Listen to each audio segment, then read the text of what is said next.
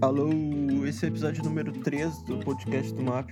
A entrevista com a banda Esquimosa, essa vez. A gente gravou esse episódio no ano passado, dia 17 de outubro, com o Joaquim Mota, uh, que ele canta, ele toca guitarra e toca baixo na banda.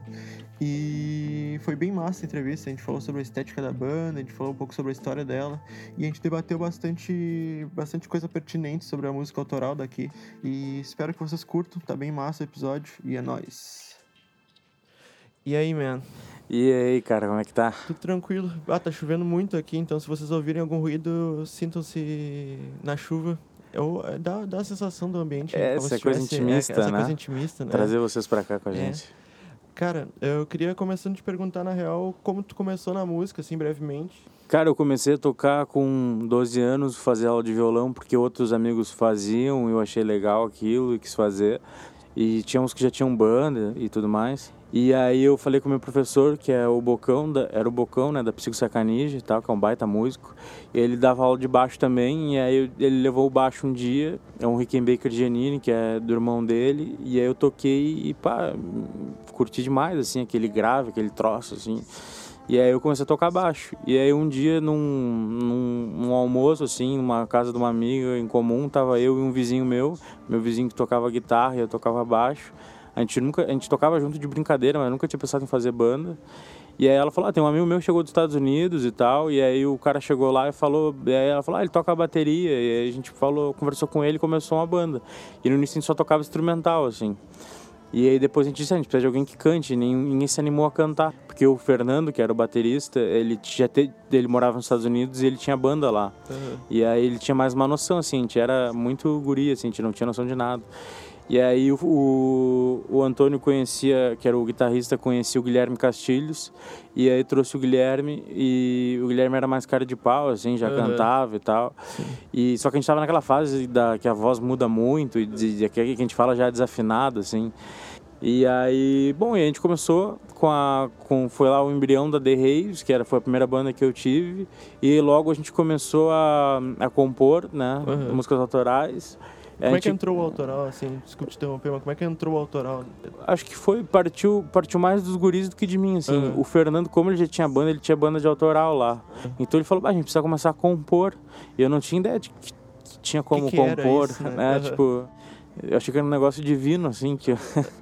E aí a gente começou a compor, obviamente as primeiras coisas foram umas porcarias e tal, por muitos anos.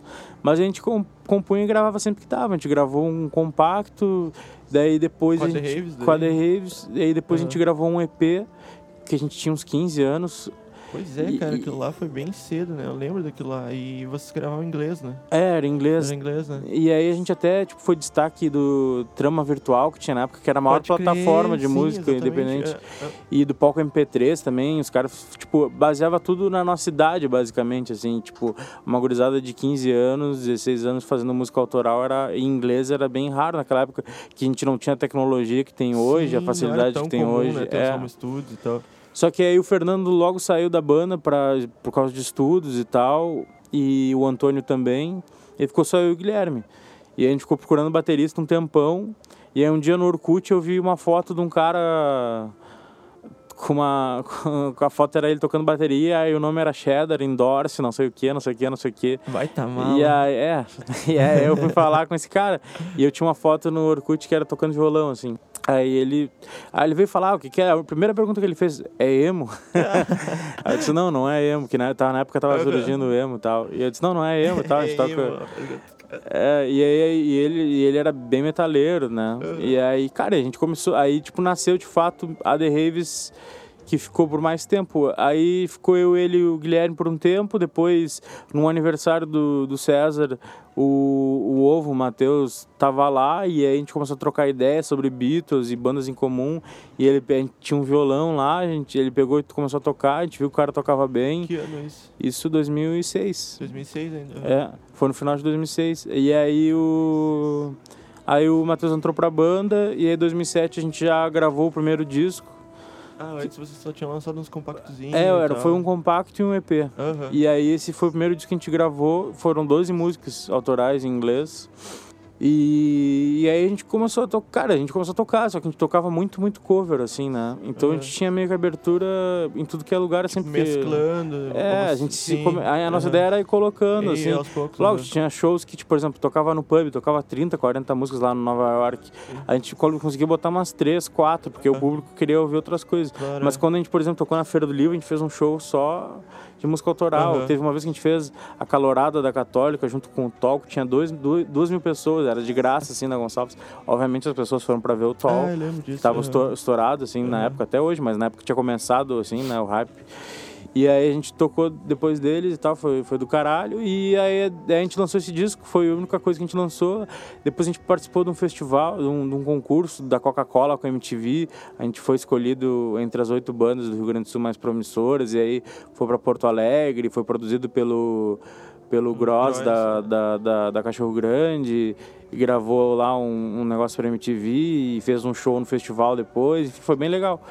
Só que o que aconteceu, aí chegou 2010, o que aconteceu foi que eu senti que a gente tinha parado, assim, a gente tava tentando compor, tava tava a mesma coisa, assim, sabe? Tipo, não tinha evoluído. Uhum. E aí a gente tava meio desgastado, eu acho, assim, a, a relação. Quanto tempo já tinha, já tinha tipo. É, eu já, eu já tocava seis. com o Guilherme há seis anos, uhum. com os guris há quatro.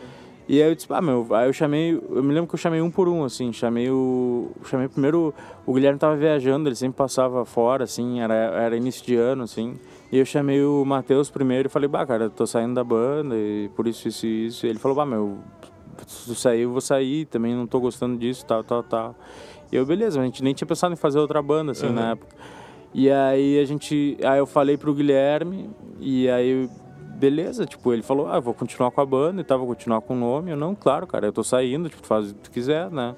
E aí, nisso, o César que sair e a gente montou, aí começou a Esquimosa, assim. Mas aí, daí a gente meio que fez um hiato de... A gente tocou 2010, aí 2011 a gente não tocou. E aí, no início de 2012, a gente voltou... Eu e o Matheus, a gente não parou de compor nesse tempo. Já como esquibosa. Já, é assim, sem o nome, não sem tinha o nome, nome não tinha o nome. Eu só tinha, tipo, a ideia, assim. A ideia de fazer algo... E era em português e tudo mais. E que aí... Isso foi até uma coisa que o Gross falou na época, né, pra vocês. É, foi. Teve, né?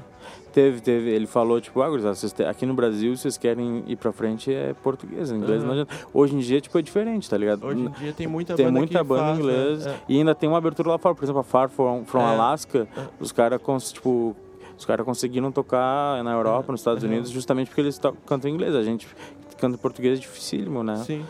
E aí, tipo, mas enfim, a realidade na época era outra. E, e aí a gente. E aí em 2012 de fato começou a Esquimós, né? Com o nome Esquimós, já o conceito. Aí a gente primeiro, eu e o Matheus, a gente foi conversar com o César, o César entrou. E a gente chamou o Paulo, né? Uhum. E aí, aí se formou Esquimós, a gente começou a compor, a gente resolveu que primeiro a gente tinha que lançar alguma coisa antes de, de fazer show e de sair uhum. por aí. E aí a gente gravou um álbum lá no Vapor, um álbum, um EP lá no Vapor, uh, chamado Levemente Leve, que a ideia era até, como a gente não tinha grana, a ideia era gravar cinco músicas, depois gravar mais cinco, tanto que a gente chamou de lado Levemente Leve e lado A. Uhum. E a gurizada na época sempre cobrava o lado B, o lado B, o lado B. E aí, cara, a gente começou a esquimose. E aí, logo em 2013, começou o selo, os Capula Records, eles, os guris, porque a gente tinha gravado no Vapor. O Luciano Mello veio falar comigo um dia que eles estavam começando os selos, que a gente queria que a gente participasse. E aí a gente entrou pro Scapula, Uh, tinham três selos na época, né? Um do Smooth, que era o Hardcore Pride, outro do Luciano, que era Bing Machine, e o do Lauro, que era os Capla Records. A gente entrou nos Capla Records e aí já falaram pra gente gravar um disco lá e a gente começou já em 2013, basicamente a gente fez pouquíssimos shows e começou a compor, porque a gente começou do zero, assim. E, cara, e aí foi, foi isso, assim, aí nasceu o Âncora, que saiu em 2015, e depois a gente lançou em 2016 um compacto. E aí, agora, e aí 2000, 2000, 2017 a gente, se não me engano foi 2017, a gente foi aprovado no Procultura, né, com um uhum. projeto que eu escrevi junto com a Ana Maia. E aí, e aí tipo, começou os trabalhos pro Bonança. E quando é que começou isso, assim, o processo? Cara, a partir do momento que a gente foi aprovado, a gente disse tá. E já tinha alguma composição antes de alguma coisa na gaveta, assim, que vocês puxaram? Ou vamos começar do zero? Não, foi. Cara, sempre tem algumas coisas que o cara vai Sim, puxando sim. durante, assim, né? Uhum. Mas assim, pronto de banda, assim, não. Mas, é, por exemplo, assim, o, o EP que a gente lançou, é, o primeiro EP tinha Albatroz Errante. Aham. E a gente disse, tá, é isso que a gente quer fazer pro, pro âncora. Aí Uhum. o âncora a gente partiu muito da Albatroz Errante. Da estética do som, É, assim. é. aham. E depois do âncora a gente lançou um EP que tinha a Vai da Pé. E a gente disse, tá, a gente quer partir mais ou menos disso aqui, até para um outro lado lírico, e botar mais energia nas músicas e tal, eh, trabalhar mais a parte instrumental, enfim. Eh, e aí a gente, quando foi aprovado o projeto, a gente começou a se preparar, só que foi do zero, assim, a gente, a gente não, não tinha nada, assim. Uhum. E aí a gente começou a compor, e, e é demorado, né? Tu sabe como é que é? É demorado o processo para compor, e a gente, tipo, era uma chance, sabe? Tipo, é difícil não ser aprovado nesses projetos e, e a gente assim era a chance da tipo da gente fazer o disco do jeito que a gente por muitos anos imagina Quis. quis desde fazia 10 anos já que a gente estava tocando junto e aí foi isso cara e a gente foi foi criando o âncora o âncora bonança e aí acabamos de lançar ele agora dia 4 de outubro E como é que tu enxerga, assim, a gente tá falando de estética, de som e tal, que tu, tu você se basear na Albatroz lá no início pra pegar a estética pro âncora e tal. E nesse, cara, como é que vocês enxergam fazendo paralelo das coisas anteriores pra estética desse? Como é que tu definiria a estética desse? É, a gente tinha algumas coisas assim, né? Porque a gente definiu, a gente sabia que a gente queria usar só guitarra, baixo e bateria. E, e, e, e um- e uma voz, a gente não queria, tipo, fazer backing vocal e nada. assim. Então algumas coisas a gente definiu. A gente queria que fosse um disco com mais energia, com mais groove. O âncora, ele é mais. Ele é mais, vamos dizer assim, mais era para ser mais bonito as músicas assim. Ele Uhum. era mais desconstruído. Ele tinha mais momentos calmos. Eu enxergo tipo, com quase um post-rock, assim, alguma coisa nessa É, vibe, assim. tipo- É, as pessoas falam, já falaram da- bastante de, de Uhum. post-rock, assim, tipo, eu enxergo mais como alternativa, É, assim. eu não consigo enxergar dentro dessas caixas direitas, É, vezes, assim, é difícil, né? É, e aí o Bonança a gente queria, tipo... A gente ao mesmo tempo queria fazer uma quebra, obviamente, né, do âncora, porque não tem por que se repetir. Uhum. E ao mesmo tempo a gente não queria esquecer o âncora. Tipo, a Esquimosa era o âncora, né? Então a gente partiu do âncora. Eu até gosto de falar que é como se fosse uma segunda parte de uma trilogia, assim. Ela faz parte do mesmo universo. O Bonanza faz parte do mesmo universo do âncora, mas é um outro livro completamente diferente, é outra história. Mas a par- partiu dessa de alguns de alguns assim, de alguns conceitos que a gente colocou e, e foi, cara, foi basicamente isso, assim. E a partir disso a gente foi foi criando e foi vendo, se desenvolvendo e obviamente cada processo, tanto composição, aí depois pré-produção, aí depois a gravação, depois a, a, a mixagem. Então assim, até na mixagem, esse disco eu produzi e mixei junto com o Lauro. Até na mixagem as coisas mudaram muito, assim Aham, é, dá pra notar. a gente trabalhou muito a mix, assim, muito, tipo, muito após do disco. Coisa que a gente antes não trabalhava. Antes a gente gravava e assim, da tipo. melhor maneira possível, é, pra e- depois não ter que mexer muito, talvez. É, e deixava mais orgânico e Aham. cru possível. Dessa vez a ideia foi essa, só que chegou na, na mix e aí, tipo. Ah, vinha muita ideia e, e aí, tipo, eu, tava com, eu não queria usar plugin para várias coisas, eu queria usar os pedais que a gente tinha. E o Lauro entrou nessa vibe, assim, e aí a gente fazia muito reamp de bateria, de voz, de tudo. Passava tudo por pedais e fazia testes de, de efeitos e tal. Então teve muita coisa na mix, então assim, ele mudou até o final, assim. É, a- eu te perguntei por isso, na verdade, a comparação, porque quando eu ouço esse disco com relação aos outros, assim, ele parece um disco a, própria gravação mais trabalhada, a mix mais trabalhada, no sentido de ter mais textura, ter mais camada do que os outros discos. Parece que tem mais camada, embora eu tenha falado que tem só baixo, bateria, guitarra e voz, ah, parece que ele tem mais, mais corpo, assim, tu entra dentro de, da água, tá ligado? É, cara, a gente, a gente cuidou muito, assim, desde o processo, por exemplo, a bateria foi assim, o César tá morando numa casa que tem, tinha uma, agora tá em reforma, mas tinha uma sala toda de madeira com pé direito alto. E aí ele tava, a gente ensaiava lá e ele estava acostumado a tocar lá, ele queria aquele som daquela sala. E a gente falou com o Lauro e o Lauro, não, vamos levar o estúdio Ah, para lá. massa. E a gente desmontou o estúdio, ficou uma semana com o estúdio montado na casa do César gravando bateria. Aí foi legal que a gente pegou as 10 baterias do disco, o César fez uma ordem que ele queria gravar. E assim, cada bateria foi um kit diferente. ele tava, ele, o César tinha tem duas baterias e ele pegou algumas coisas emprestadas, um, um, uns pratos e umas caixas e bumbo e surdo de uns brother dele, assim. Então a gente tinha como ir montando o kit para cada música e cada música foi microfonada de um jeito diferente. Uhum. Então assim, a gente foi lá gravou a Bonança, por exemplo, que é a primeira do disco. Nem sei se foi nessa ordem, acho que até foi. Então a gente também arrumava a sala, a gente levou os painéis do Vapor e o César uhum. tinha os painéis. Uhum. A gente tá, essa música tem que ser mais assim, a gente deixava os painéis, fazia uma coisa assim e aí microfonava, pum, acabou, gravou, segunda música, tal. De novo, desmontava a bateria, desmontava os mic. Aí, pô, ah, porque tinha músicas, por exemplo, que tinha dois bumbos. Aí tu tinha que usar os, os de grave e deixar por mais pros bumbos, uhum. dar prioridade. A outras tinha dois surdos e um bumbo, aí tu dava prioridade. Outra ele usava mais caixa, daí a gente queria usar mais uma caixa mais bonita. Outra ele usava três caixas. Então, assim, ia mudando muito. Isso foi muito legal, porque, tipo, teve, teve muito cuidado com isso. Depois nas guitarras a gente também, assim, cara, foi muito cuidadoso. A gente tinha bastante opção, assim, na hora de gravar, tanto de guitarra, de ampli, de fazer em estéreo, ou só gravar num ampli, de, de efeito. Então, assim, a gente. E a gente se preparou antes bem, sabia o que a gente queria gravar. É, lógico que no estúdio surge muita coisa, né?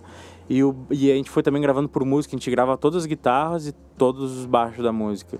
E aí a gente passava para a próxima, tá, tá pronto, próximo e tal. E às vezes começava pelo baixo, às vezes começava pela guitarra, às vezes começava, começava pela guitarra base, às vezes começava pela guitarra solo. O que fazia mais sentido. É, pra... o que já tava assim mais, tipo, tá, essa cara aqui. Uhum. E aí a gente construiu o resto na volta. E aí, obviamente, por último, as vozes, que a gente gravou o mais fechado possível. A gente botou os painéis sem, sem pegar sala nenhuma, assim, porque a gente queria botar tudo de reverb, delay e tal, depois nos pra pedais na pós. uma coisa bem pertinho, assim, também, né? Pra dar um ar é, mais é. intimista, talvez. E, e pra tu não pegar, tipo, sobra da sala de grave e tudo mais. Coisas. E aí pra gente poder justamente, tipo, deixar, não mexer em EQ na voz, assim, deixar ela bem natural, mas poder mexer com os efeitos e tal. E foi isso que a gente fez. E aí na pós aí foi uma aventura nova, assim, porque uhum. eu nunca tinha parado para mixar, de fato, um eu disco assim. Eu ia se nos outros tinha te envolvido com a parte de mix e tal. E... É, produzir, eu, eu sempre produzi, assim, né? Eu sempre estava uh, junto e a banda toda sempre estava junto, assim. Mas a mix a gente sempre deixava pra. A gente nunca Sim. parou pra mixar e tal.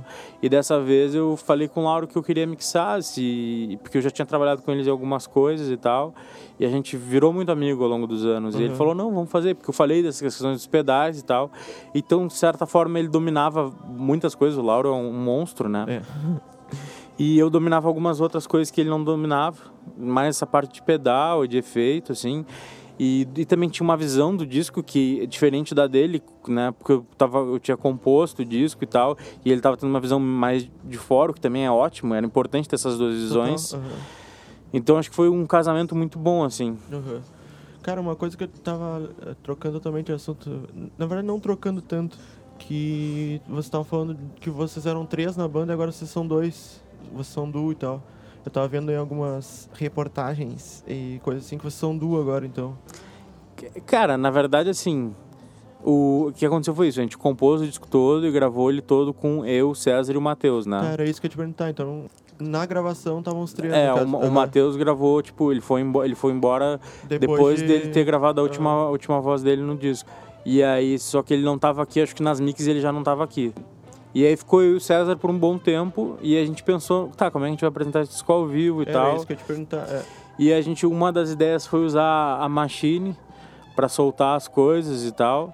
Só que a gente sempre foi uma banda muito orgânica, assim, e tal. É, uhum. E aí a gente começou a juntar, falar com o pessoal, assim, tipo, ver quem tinha interesse de tocar e...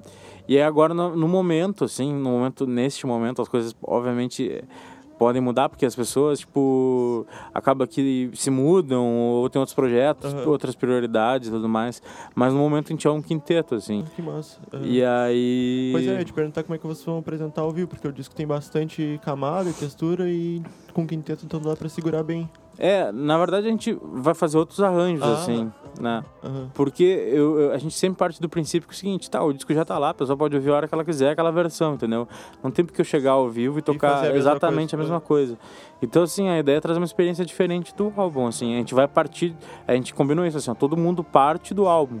Mas. Entendeu? Mas depois. livres. Até porque, tipo, a gente não tem grana pra chegar a contratar músico e dizer assim, cara, toca o que eu tô Façam te mandando. É, Aham, entendeu? É sim. sacanagem. Então é uma gurizada amiga nossa na parceria e tal. E nesse primeiro momento eles vão estar tocando um disco que eles não fizeram parte da Sim. criação. Então, por eles se sentirem parte também. Claro. Tu diz, cara, parte disso, mas te sente livre pra usar os Justo, efeitos que tu quiser, fazer a linha que tu quiser, tipo, enfim. E a gente vai trocando ideia durante o processo todo. Mas a ideia é justamente por ter essa mudança brusca, assim, de, de, de virar um, de ter um trio, virar um duo e agora um quinteto, ah, a gente já quer logo gravar alguma, já quer logo começar uma nova fase de, de composição e tal, justamente porque é outra banda, tá ligado? Sim. Com os guris, assim, lógico, a Espinha Dorsal ainda continua, é eu e o César, mas os guris têm muito a acrescentar e a gente quer justamente aproveitar isso para criar uma nova fase e que eles se sintam de, aí de, de verdade, assim como a nova esquimosa, assim, Aham. né? A gente tava falando em off aqui de shows e tal. Eu não sei quando é que esse podcast vai no ar, porque, como eu tenho falado nos outro, outros podcasts, ah, a gente faz com uma certa antecedência todos os podcasts. Mas vocês têm ensaiado já pra algum show, alguma coisa assim? Aham, a gente tem ensaiado, mas assim, a gente ainda tá ensaiando eh, fragmentado, assim. Tipo, Uhum. eu vou ensaiar, ensaio com um, ensaio com outro, para passando as harmonias, Claro, as aham. linhas, vendo os efeitos, vendo que instrumento que vai usar e tudo mais, trocando essas ideias.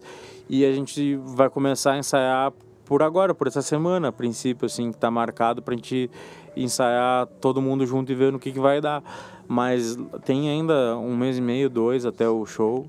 E então é tranquilo, assim, a gurizada é muito boa e, e a gente tá esperançoso que vai dar tudo certo até o dia do show. Cara, a questão do, do digital, assim, como é que tu vê isso? Porque vocês lançaram. ah, vocês lançaram dois clipes, se eu não tô enganado, né? Sim, Uma pela com a Sharon Santos e outra com a Lara. a Lara, né?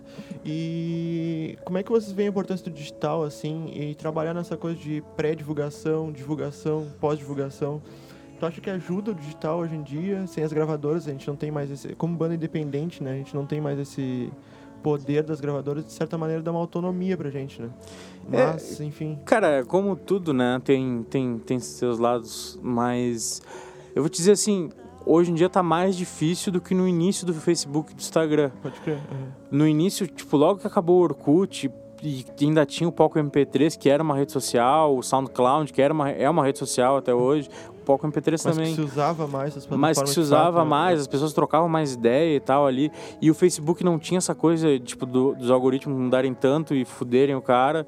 Tu não adianta tu hoje tu botar 200 pila e eu até fiz um curso ano passado sobre social media, assim, e, cara, não adianta, tu não sabe, tu bota 200 pila, tu não sabe pra onde direcionar esses 200 pila, se tu for direcionar errado, tu perdeu 200 pila, Total. entendeu? Então não vai alcançar o teu público, não, não adianta, tá ligado? Então, assim, no início o Facebook não, cara, no início o Facebook era igual tu postar no teu feed pessoal ou, no, ou na página da banda, tá ligado? Tu fazia os eventos, tinha um engajamento massa. Tu, botava no Instagram, tipo, também tinha um outro engajamento. Agora que o Instagram ainda tirou as curtidas, né? As pessoas curtem menos ainda. Não sei porquê, é um fenômeno Tem até que tem que ser um- é. estudado. Mas as pessoas curtem menos, diminuiu. Até a minha namorada tem uma loja e, tipo, e aí eu, lógico, eu fui também vendo com as pessoas se realmente estava acontecendo só com a gente. Então, assim, ao mesmo tempo que no início do digital era melhor, porque não tinha essa coisa de, de venda, sabe? De, do, do capital. Uhum, é... Hoje em dia tá, tá mais difícil nesse sentido, assim, mas cara, tu tem que aproveitar o que tu tem, entendeu? É. Então, assim, a gente nesse disco a gente optou por lançar. A gente lançou um primeiro single que chamava Chama o Fim do Fundo. E a gente optou por fazer tudo em um mês, tudo bem compacto, assim. Depois a gente lançou um videoclipe da Petricor com a Sharon, que a Sharon, com a Sharon Santos que dirigiu. A minha namorada Isadora é a bailarina do, do videoclipe. Tá, então o primeiro single não foi com clipe. Não, foi Tá. o fim do fundo, Aham. que foi só distribuição digital, Spotify Aham. e, e tudo mais. E aí a Petricor foi, foi o videoclipe, mas também saiu nas plataformas digitais. Depois teve um terceiro, que era Peregrino, que também saiu nas plataformas digitais. E aí, um dia antes do disco, a gente lançou o videoclipe da Bonança de surpresa, que também foi de propósito. E aí ele não saiu nas plataformas, porque não fazia sentido, né? Aham. Um dia depois Sim, ia sair sim. o disco. E, e aí a gente lançou o disco depois, assim. Agora a ideia é, obviamente, seguir gerando material, né, Pois cara? é, isso que eu te perguntar, como é que estão trabalhando na pós e tal. Então, a gente tem.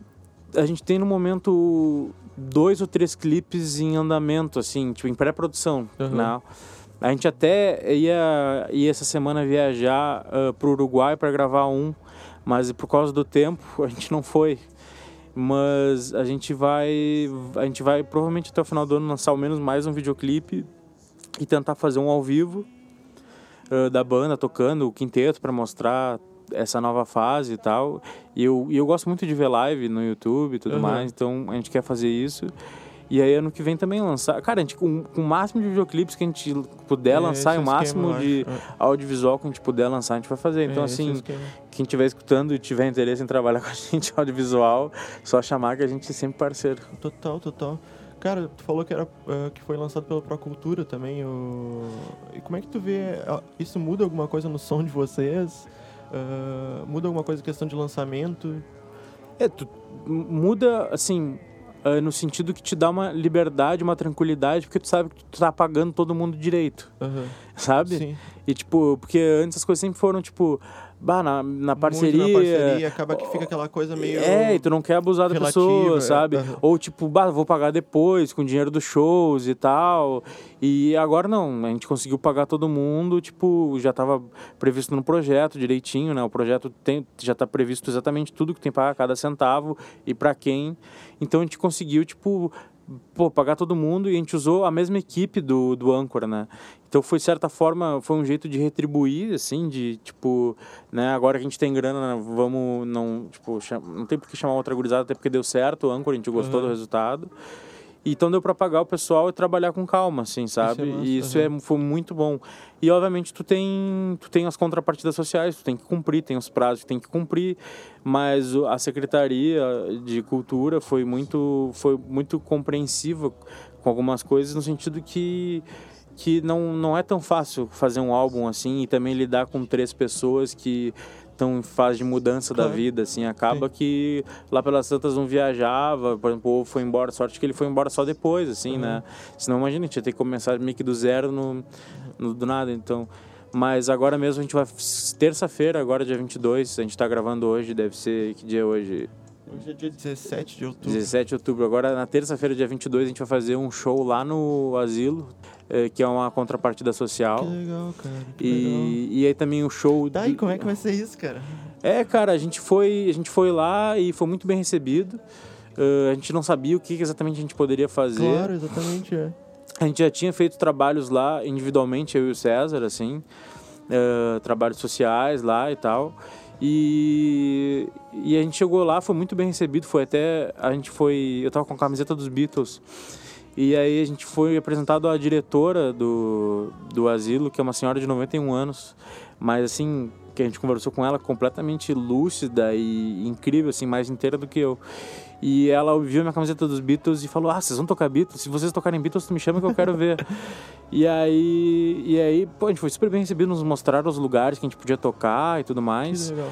E aí a gente vai fazer um show agora, dia 22. Aí vamos tocar uns Beatles, Roberto Carlos, uh, umas coisas assim. Aham, uhum, que massa. Cara, falando da Secretaria de Cultura e falando de cultura em geral, é um assunto que a gente sempre eu sempre toco aqui e eu sempre faço questão de perguntar para a galera é, principalmente tu e enfim todo mundo de alguma maneira que está envolvido há bastante tempo com a música autoral.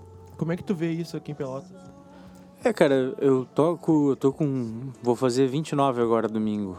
E aí eu toco desde os 12 aí vocês fazem as contas são 17 anos tocando. Mas de fato assim na, na cena mesmo são uns 12 anos assim.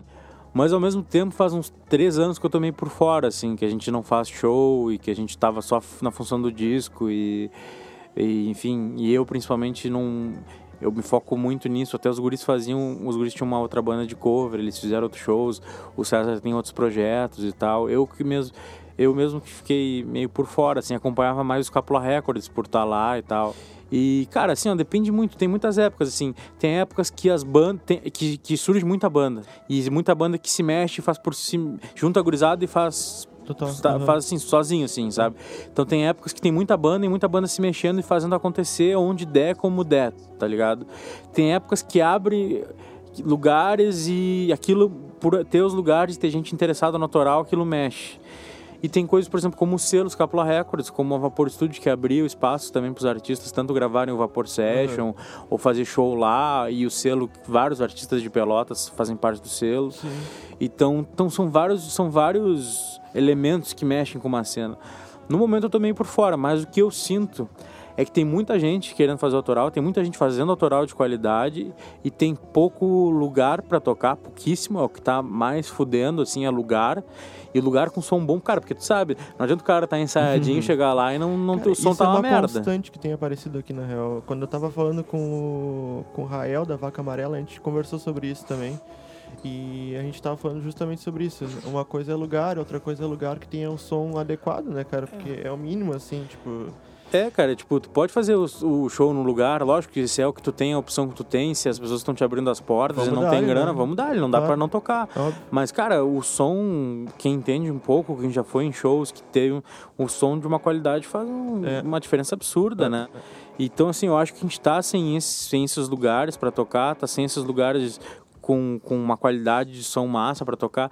Eu acho que também eh, aconteceu, aconteceu dois fenômenos, assim, um foi a questão do Enem, que foi ótimo pra cidade, Aham. veio muita gente de fora e muita gente ligada à cultura, assim, de cidades maiores, ou trazendo uma cultura e fazendo esse Aham. mix, assim, e gente interessada, mas eu acho que, que também ainda não tá tendo um engajamento tão grande, tipo, ah, porra, Pelotas tem, sei lá, quantos, mais de 300 mil habitantes, ah, não sei quantos mil estudantes, 15, 20 mil estudantes só na Federal, Aham. e que é um público, é meio que o público-alvo, É, assim, né? total, o pessoal entre 17 e, e 30 anos, assim, né? E, cara, eu não sinto tanto essas pessoas aparecendo, sabe? E engajando e tal. Então, Eu acho que então tá numa muito- fase meio difícil, assim, É. eu acho. É, eu tento não pender pra nenhum lado aqui, assim, não dar muito minha opinião pessoal, mas acabo dando, infelizmente, né? o ser humano é político. E eu acho que a, a minha, sei lá, a minha perspectiva sobre isso, assim, a minha visão sobre isso, é que tem esse lance de uma galera vir de fora e quando, eh, quando tu vai pra uma outra cidade, e essa outra cidade te oferece aquele rolê, é o rolê que tu vai ir, é o rolê que tu vai estar acostumado. Ah, Se a cidade tem pra te oferecer. Não tô falando de ninguém, eu, eu prometo.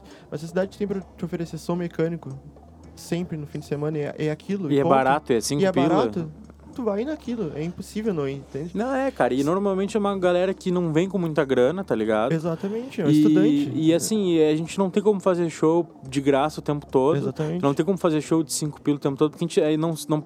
Ah, Cara, a gente não ganhar, a gente tá acostumado. Não é o certo, mas Não a gente é tá o certo, acostumado. Mas, é, aham, é. Mas assim, ao menos tu tem que pagar o som, tem que pagar, o Pagar, segurança, tu tem que pagar as luzes, tu tem que. Não sair sabe? sem poder comer um McDonald's, tá ligado? Eu já saí sem conseguir co- comprar um McDonald's do dia, aquele, cara. Seis reais.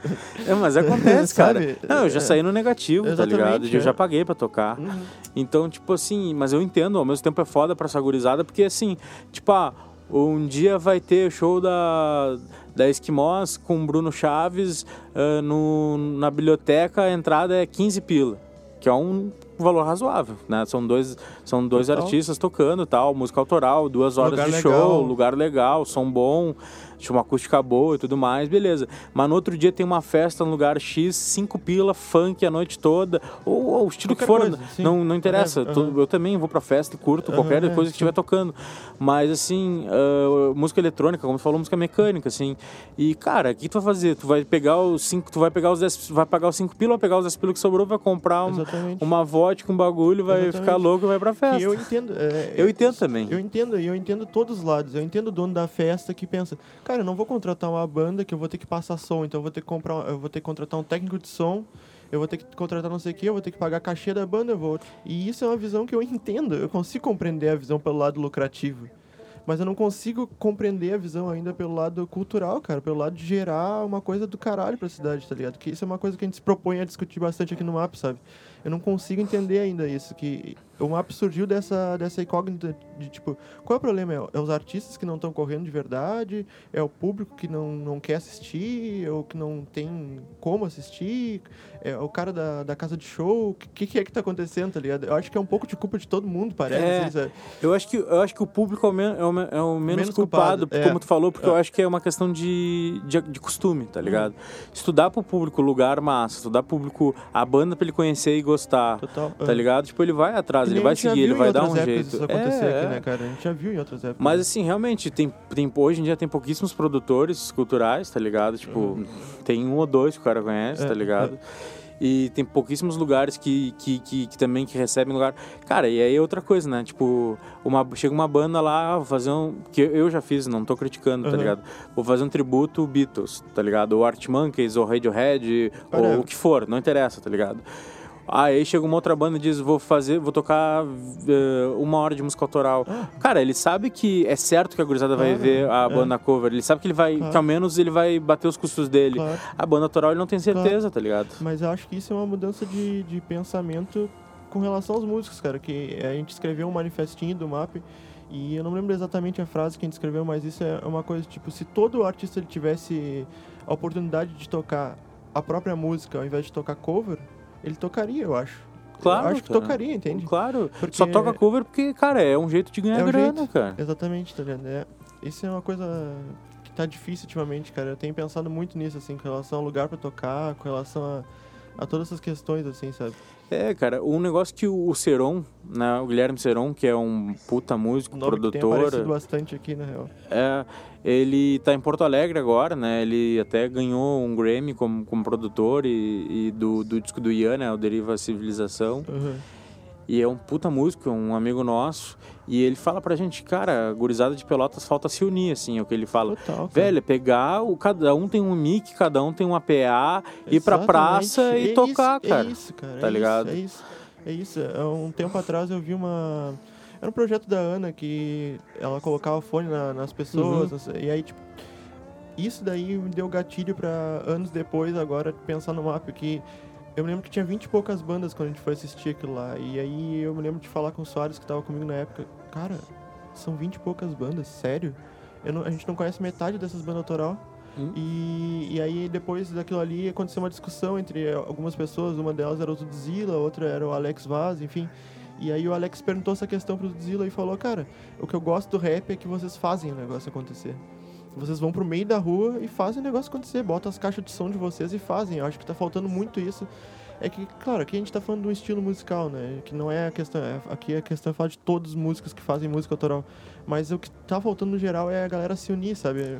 Bem como tu falou, cara. Tipo, uh, eu tava. Quando tava falando de, de festa e tal, quando a gente tava falando de som mecânico, eu tava lembrando, eu acho que era 00 que vocês fizeram com a Esquimós, né? Foi. Algumas edições, inclusive, né? Foi, acho que foi umas três que era uma coisa legal, cara, porque pensa, ninguém perde.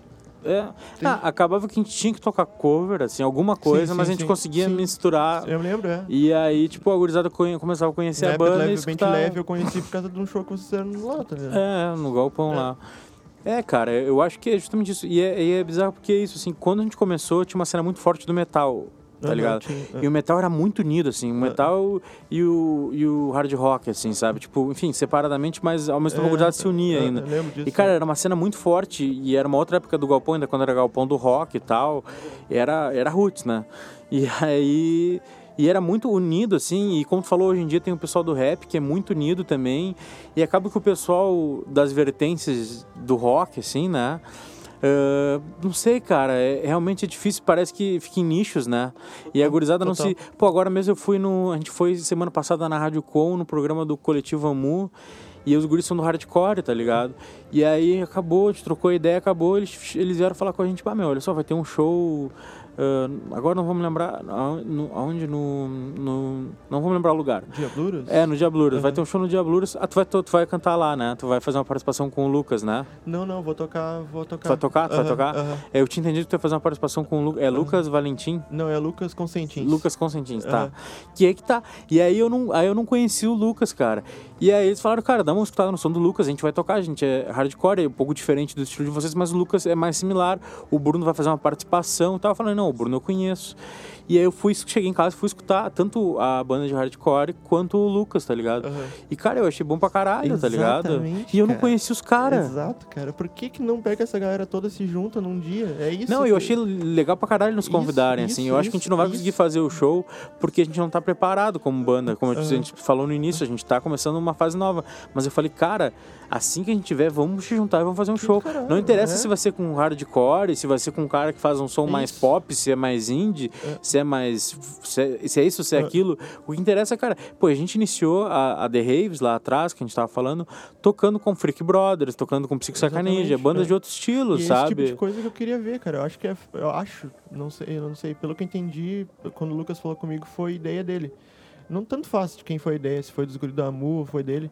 Mas, cara, parabéns pela ideia, porque é isso que a gente tem que fazer, cara. Tem que colocar todo mundo num dia, cinco bandas num dia e fazer o negócio acontecer. É, cara, cada um tu chega lá, toca meia hora, combina, leva, os, leva um. Cada um leva Cada um um, leva um coisa, cubo, é, um mic, É. a batera, só troca os pratos, a caixa, é, cara. exatamente, se inventa, E, né, cara? e toca, cara. É. Porque, tipo, e, a e é massa porque é isso, assim, ó. A gurizada que conhece o Bruno vai conhecer o Lucas, que conhece Exato. Esquimós vai conhecer o Lucas e vai conhecer Esquimó o Lucas, enfim. É, aham. Sim, exatamente, uma troca, né, É, cara, porque é, na música é bizarro, né, cara? Porque na música não tem não tem competi não existe competição. não, é, nem- Ou não deveria, né, cara? É, não deveria, mas assim não faz o menor sentido ter competição, porque tipo, Um cara, o outro, que que né, eu vou cara? ganhar se vão falar assim, nós, o que que eu vou ganhar se tu tiver ah, X seguidores no Instagram e eu tiver 2x, não vou Aham. ganhar nada, tá ligado? verdade, pra mim o é. importante é tu ter 10x e eu ter 10x, entendeu? Porque os teus é. 10x vão conversar com os meus 10x e vão ir no meu show e vão no teu, a gente vai poder fazer show junto, vai poder fazer É.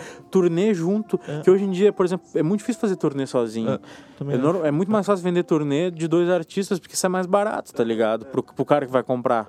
Então, tipo, cara, falta essa união, falta essa conversa, falta essas coisas, assim. É que acaba que já aconteceu algumas vezes, aí acaba que vira algum coletivo, alguma coisa, não tô criticando. Sim. Mas assim, e, e, e- ou vira alguma, alguma forma de alguém virar um, É, uma, é. uma voz e acaba que a coisa meio que se corrompe no poder É, do ser no humano, assim, ser né? humano, Normal, é. E aí, exatamente, é. então acho que tem que achar uma forma, eu tava pensando nisso depois da entrevista lá que a gente deu no- com, com o pessoal do coletivo Amu, justamente sobre isso, assim, tá, que forma que a gente conseguiria organizar a gurizada, porque já tentaram fazer grupo de Facebook, já tentaram fazer grupo de tudo, né, cara, e não se mexe. A gente tem que dar um jeito, e na real, cara, não adianta pensar muito, assim, ah, vai gente, não vai gente. Cara, quanto a gente tem? Tem 100 pila? Beleza, vamos priorizar o som, vamos divulgar assim, assim, assim, não vai, ter, não vai dar pra divulgar em tal lugar, vamos divulgar eh, na rede social só e tal. Cara, na primeira vez vão em 50 pessoas, na segunda vez vão em 100 É. e tal, tal, tal. É. Tem que seguir E eu acho que é muito da so- seguir, é murro em, é. em, em murro e pedra, É. tá ligado? E- não é essa, é. a, a, a- eu falei tipo uma coisa errada, não é essa murro em pedra, mas tem que ter murro em, Sim, em, sim, sei lá, em é é faca, sei é. lá, O bom é inventar essa expressão, É? É, murro é. em pasta de dente, é, qualquer a, coisa. a gente tem que dar murro em pasta de dente mesmo É. e seguir matando passarinho. Tá ligado? Porque, tipo, o que, que eu ia falar mesmo? Que a gente tava falando do. Ah, é. Que o negócio do map, cara, ah, antes da gente, sei lá, de a gente começar a fazer, pensar em Instagram e fazer site, caralho, ia ser como, na verdade, eu pensei em como uma reunião de, de, de, de músicos, de bandas e artistas, enfim, ah, no mundo real, no mundo físico. Ah, a gente se unir, todo mundo, de alguma maneira, e, tipo, tal dia, de 15 em 15 dias, vai ter reunião em algum lugar e a gente vai discutir X pautas. E a gente vai. E aí, no início, eu, era essa ideia, e a outra ideia que eu tinha era a gente conseguir com isso, com a união dessa galera, ter peso pra conseguir falar com os, com os caras das casas de show. Pra algum dia na semana ser sempre dia do autoral. Porque é isso que tu falou antes de ah, dar murro em pasta de dente, no sentido de, cara, a insistência do lance, a criação do hábito, pra mim é muito importante. Porque é esse o lance, tipo, é como pensar num, ne- num negócio que tá abrindo. Os primeiros meses vão ser uma merda, cara, tu mal vai estar tá pagando teu aluguel, mas depois vai indo. É ali que tu vai ver se esse negócio vai dar certo ou não. E aí eu- eu penso muito nisso, a criação de um hábito, assim, pra, aquilo que a gente tava conversando antes, da galera que vem pra cá, saber que aquele dia ali, o dia X, é o dia do autoral e vai ter banda tocando música autoral lá, entende? É, cara, e eu acho que Pelotas tinha uma cultura de ser assim, é sexta e sábado o rolê. Uhum. E na real isso não existe, né, cara? Tipo, pode ser. Pode, e se tu for pra qualquer outra cidade, cara, quarta-feira tem noite, quarta-feira tem rolê, é. quinta-feira tem rolê, domingo tem rolê, entendeu? É. Então, e outra coisa, a banda não necessariamente precisa tocar às duas da manhã, tá ligado? Obrigado por falar isso, cara, porque isso é, uma- é um, um hábito, um hábito não, uma, uma mania, sei lá, um vício horrível, de, pelo- eu não sei se é de pelotense, é de brasileiro, eu não sei como é que funciona direito isso, mas é aquele negócio de se, se ah, pra que horas, cara, a pior coisa que tem é quando alguém te, te pergunta, ah, que horas é o show, aí tu fala, não, tá no evento, ah, nove horas, sei lá. E a pessoa, tá, mas que horas vocês vão começar a tocar? Tipo, já tem tanto esse hábito na É. cabeça da pessoa que, tipo, ela já sabe que tu vai começar a tocar muito depois, né, cara? Isso daí de tocar, tipo, duas horas da manhã é uma coisa Ah, absurda. cara, não, não- às vezes não tem porque, por exemplo, o Anchor a gente teve muita dificuldade Porque não era um disco, era um disco muito intimista, muito calmo, assim a gente tinha dificuldade de chegar e tocar, tipo, num, por exemplo, num galpão, no João Gilberto, alguma uhum. coisa do tipo assim. Então, por exemplo, o show na biblioteca serviu muito, assim, Perfeito. foi muito legal. E a gente sentiu falta, por exemplo, tivesse um 7 de abril, a gente teria feito outro show do 7 de abril, por exemplo. E agora, já com o Bonança, a gente já fez também pensando nisso. A gente disse, cara, a gente precisa fazer um disco que a gente possa que tocar possa. em mais lugares, uhum. porque senão a gente vai ficar mais engessado de mãos atadas, tá ligado?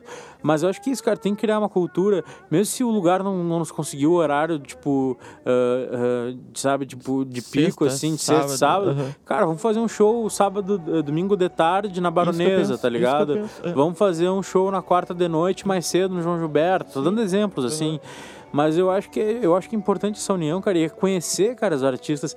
E não necessariamente pegar e, essa coisa, sabe? Ah, a gente precisa tocar a Esquimós com o Bruno porque é, o, o estilo é parecido. Não, cara, não, cara se chegar um gurizada do rap pra tocar com a gente, vamos tocar, Caralho, cara, vamos fazer, tá sabe? o exemplo tipo, do Zilla que há, né, cara? É, porra, aqui é um bagulho que ficou lindo, tá ligado? Pô, não tenho que falar. Quem escutou o disco, quem viu algum show, sabe, cara. É, é foi, um, foi um negócio, juntou o jazz e o rap de uma forma linda, tá Perfeito, tá ligado? É. Então acho que assim, ah, uma banda de hardcore vai tocar com uma banda de, de indie rock ou de rock alternativo, o que for.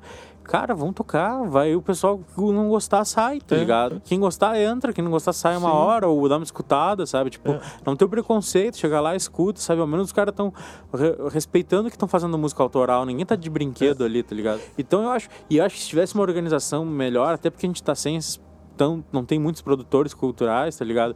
Se a gente se organizasse melhor, a gente poderia também aproveitar melhor os editais, porque tem edital para evento, tem edital para isso, tem edital para aquilo, Exatamente, tá ligado? Cara. E aí acaba que assim, esses editais de eventos são muito bons porque tu cria o evento. Por exemplo, tem, tem editais. Agora saiu uh, o da Fena Doce, né? Que saiu agora, se não me engano, há pouco tempo saiu o edital da Fena Doce. Sim, é, vai ter Cara, eu, mês, eu já toquei na Fena Doce, uh, acho do caralho a, a, possibilidade que eles dão pros artistas tocarem música autoral e pagar Sim. e dar um som bom, tá ligado? Só que acontece, Uh, na minha experiência, a gurizada não vai até Fernando Doce. Não vai, não vai, não vai. Entendeu? Não vai. Então, tipo, o teu público não vai. Não vai estar tá lá o tio que tá comendo um cachorro quente. Exatamente. Entendeu? É sempre assim. Então, Tem, tipo, tipo, é duas pessoas é... e os caras do som. Tá eu agradeço pela iniciativa, entendeu? Uhum. Porque tu ganha uma grana, tu perfeito, faz um show perfeito. bom uhum. e eles te dão a oportunidade. Tu divulga o máximo que tu consegue. Uhum. Mas, cara, é longe pra caralho. É. Tem que pagar pra entrar, tem que pagar pra pegar o busão, tem que pagar pra pegar o Uber, é. pra ir lá pra tu ver a banda tocar. É. E a, e a banda na outra semana vai tocar num lugar para tocar. Então, tipo, se a gente tivesse a oportunidade da gente mesmo se produzir e, e criar um evento igual o Vapor fez com, com acho que era isso que tu tava falando, com, com aquele evento de que eles pegaram algumas bandas para gravar agora. Autoral, né? era, era a Vapor, é. agora vamos esquecer. A mostra, a mostra, a Vapor de música, é, né? É. Foi um evento que eles pegaram do edital, se não me engano. E eles fizeram um evento do caralho, que era só bandas que não tinham gravado nada e que é estavam é começando. É e aí tocaram 20 e poucas bandas, uhum. né? Dessas eles escolheram três e as três gravaram, acho que uma música no estúdio e um vapor session, uhum. né? E, e dali, obviamente, as bandas começam, cara, se, se, se dá oportunidade pra uma banda para ter uma gravação de qualidade, tanto de audiovisual quanto de, de gravação de som mesmo, a cara, a banda vai crescer, tá ligado? É, e o, o Vapor, para mim, é o maior responsável, cara, porque até pra gente fazer a pesquisa aqui do MAP, a gente tirou muito dessa amostra do Vapor, das terças, das terças autoral que eles faziam também no mercado. Hum. Foram quarenta e tantas bandas autoral, cara, e aí, tipo, Cara, é impressionante que a gente não conheça muito dessas é. bandas, a gente não tem oportunidade de, de, ver essas bandas tocando. Porque, cara, são 42 bandas autoral. Se uma fizesse. Se, se uma fizesse um show por mês, a gente ia ter mais. Cara, ia lota, não ia ter show. Ia ter show todos os dias, tá ligado? É, é muito cara, absurdo não, e, isso, tá E a gente, assim, a gente mal conhece as bandas, vamos dizer assim, do nosso nicho. Né? Como eu disse mesmo, eu não conhecia o trabalho do Lucas. Uhum que eu vi, agora ele tá lançando até, né? Ele uhum, acho que lançou umas músicas, é, né? É. Essa semana que eu ainda não escutei, mas já tá lá, tipo, só pra escutar. Eu achei muito bom, cara. É. E eu não conhecia, sabe? E, mas não é nem só do nosso nicho. Por exemplo, o pessoal do rap, eu fui conhecer o Zudzilla quando ele já tava gravando o disco no. Ele já tava, ele já tava mais estourado, uhum. tá ligado? Agora o cara tá lá em São Paulo, sabe? Fazendo turnê, abrindo shows e acabou também de lançar um disco novo. Então, tipo, tem com essa gurizada antes, sabe? Tipo. A gente, o importante, cara, é fazer música é, autoral de qualidade e se juntar É. ao pessoal que tá pilhado pra, É. pra se mexer. A gente tem que É. fazer por nós. É por isso que é banda independente, né, cara? A gente é, independente, a gente.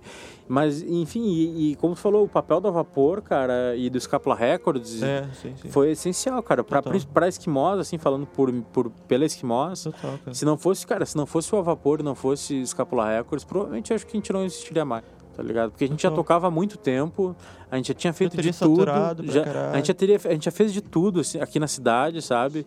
Tipo assim, já tinha gravado nas qualidades que a gente tinha grana pra gravar, tá ligado? Então, tipo, o A Vapor deu essa oportunidade de a gente gravar num outro nível de qualidade musical. E aí depois com o Procultura nos deu outra possibilidade de a gente conseguir de novo, tipo, ter essa tranquilidade, tá todo mundo ganhando, tá todo mundo trabalhando ali, não é só na parceria, Sim. só no amor. E, cara, então, assim, o A Vapor foi essencial. Agora o Vapor tá nesse... No momento que a gente tá fazendo... Tá num stand-by, assim, né? Mas o Scapula Records segue firme e forte. E, e é lindo, cara. É lindo o trabalho que eles fazem e que eles já fizeram e que eles com certeza vão seguir fazendo. Pode crer, mano. E perspectivas agora pra banda. A gente já conversou so- um pouco sobre isso, mas só pra finalizar nosso, nossa conversinha. Qual é a perspectiva agora? Lançar umas, uns clipes? É, cara. Fazer show? É, a gente vai lançar provavelmente até o final do ano. A ideia é lançar ao menos um clipe e, e um ao vivo. No início do ano que vem também lançar mais, mais um, um ou dois clipes e mais um ou dois ao vivos. É, trabalha bastante essa parte audiovisual. Ah, a gente quer fazer um show que é também uma contrapartida do projeto do Procultura, um show com entrada gratuita. E a partir da... Cara, a partir daí começar. Isso. A gente quer começar a tocar com a gurizada daqui, a gente já conversou Uhum. sobre isso, eu e o César. A gente falou, cara, vamos começar a tocar com a gurizada que aparecer, velho. A gente precisa voltar à cena, assim. Porque a gente se distanciou como banda, não por mal, mas porque a gente se isolou pra Pra gravar. sim. E a gente quer voltar a ter esse contato com a gurizada, tanto que tá começando quanto já com a gurizada que já tá há um tempo aí, e tocar junto, o cara aprende muito, troca muita ideia e gera muito projeto novo. E a gente quer fazer isso muito. A gente quer, obviamente, a gente tá agora em alguns contatos para tocar fora, que é complicado também, né? Principalmente no Rio Grande do Sul. E ao menos é o que a gente sente, né? Ah, mas a gente quer tocar fora, tá? A gente tá tentando fechar uma- alguma turnê, mas por enquanto não tem nada fechado. Vou fechar uma mini turnê, assim, pelo Sim, Rio Grande do. Sul e Santa Catarina. Ah, tem alguma possibilidade de subir para São Paulo lá, pra fazer algum show, alguma coisa, também com mídia lá. Mas, cara, por enquanto é, é- é esse show. E, cara, e sinceramente o que, o que eu mais tô pilhado, assim, no momento é, vol- é mais do que até fazer turnê pelo Rio Grande do Sul, ir pra São Paulo. O que eu mais tô pilhado é de voltar pra cena com o Bonança, sabe? Voltar a tocar e tocar com, com gente nova, assim. Eu tô muito pilhado com a nova formação da banda, porque tu aprende muito, né? Nossa, com, é. com, com, com, com gente nova. Eu tô muito pilhado com isso. E, mas eu já tô, cara, minha cabeça já tá no próximo álbum. É, assim. é impressionante, né, cara? A música é uma raça desgraçada. É, né, não, cara? eu já tô compondo, já tô escrevendo o próximo álbum, Aham. assim, não consegui parar. Acabou, eu já tava durante a, a finalização do Bonança, mas agora a minha cabeça, cara, eu quero fazer tudo isso que eu, que eu acabei de falar. Mas o meu É projeto sai peso principal. da- das costas do disco anterior, daí tu pensa, ah, agora eu vou poder fazer outro. É, tipo, exatamente hora, isso. assim, né? E, cara, eu já, já, já tenho ideias pra, pra tudo, assim, pra nome de música. Eu sempre fico anotando no caderninho, Ah, letras aham. e tal. E eu tenho algumas harmonias, algumas melodias. E, enfim, meu, eu já quero fazer um novo disco. E a gente, assim, é uma coisa que a gente aprendeu como músico independente, cara, tem que lançar todo ano alguma coisa. Tem. Tem ao menos É, um compacto é. de duas musiquinhas, tu tem que lançar, cara. Mesmo se for voz e violão com um Porque mic. daí a banda acaba, né, cara, pra galera. Cara, e foi isso É que aconteceu com o Esquimós, É, cara. é porque é. a gente lançou um. Olha só, a gente lançou um, um EP em 2012. Foi lançar um compacto no final de 2014, já é um- uma distância, É. dois anos. Depois foi lançar o disco em 2015, aí ok, essa, essa brecha em 2016 a gente lançou um compacto. Aí ok, esses três anos Sim. foi, foi os anos que a banda se manteve melhor.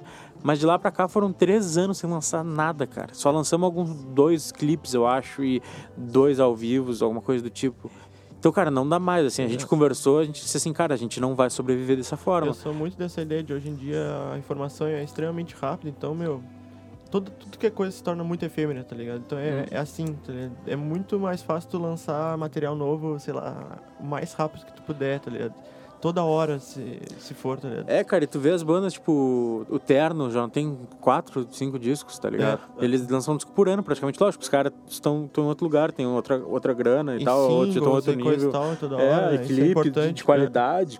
Bugarins também, tá ligado? Uhum. Tipo, enfim, várias bandas, cara. O negócio, eu acredito hoje, o negócio é tu lançar material novo, principalmente música nova, que a gente faz, né? Sim. Por mais que a gente trabalhe também com audiovisual, mas a gente faz, é, o que a gente sabe fazer de fato é Sim. música.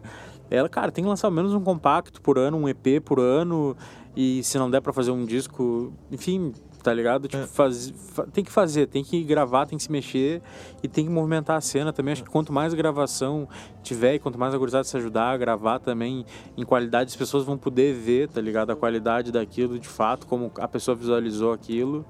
E vai dar. E, o, e o músico, o artista sobe de patamar, assim, Total, de, de total. qualidade mesmo, né? Eu digo de, de, de som e das pessoas entenderem o que tu quer passar. Aham. Ah, que massa, cara. Muito obrigado por ter vindo. Mesmo, mesmo, mesmo. É, cara, eu que agradeço ah, o convite e parabéns pela iniciativa. Pô, eu crer, fiquei sabendo essa semana que a gente conversou, trocou uma ideia. Cara, que vocês precisarem, eu me coloco à disposição e a Esquimós também se coloca à disposição, seja para vir aqui trocar uma ideia, para se juntar para organizar evento, para o que a gente puder ajudar, cara. A iniciativa é muito bonita, parabéns. E a gente está sempre à disposição para fazer essa parceria. Massa pra caralho, meu. Muito obrigado mesmo. Valeu por ter vindo de novo e é isso aí. Quem estiver escutando, entre no site, Instagram, coisa do tipo. E até o próximo podcast do MAP. Beijos. girl can say.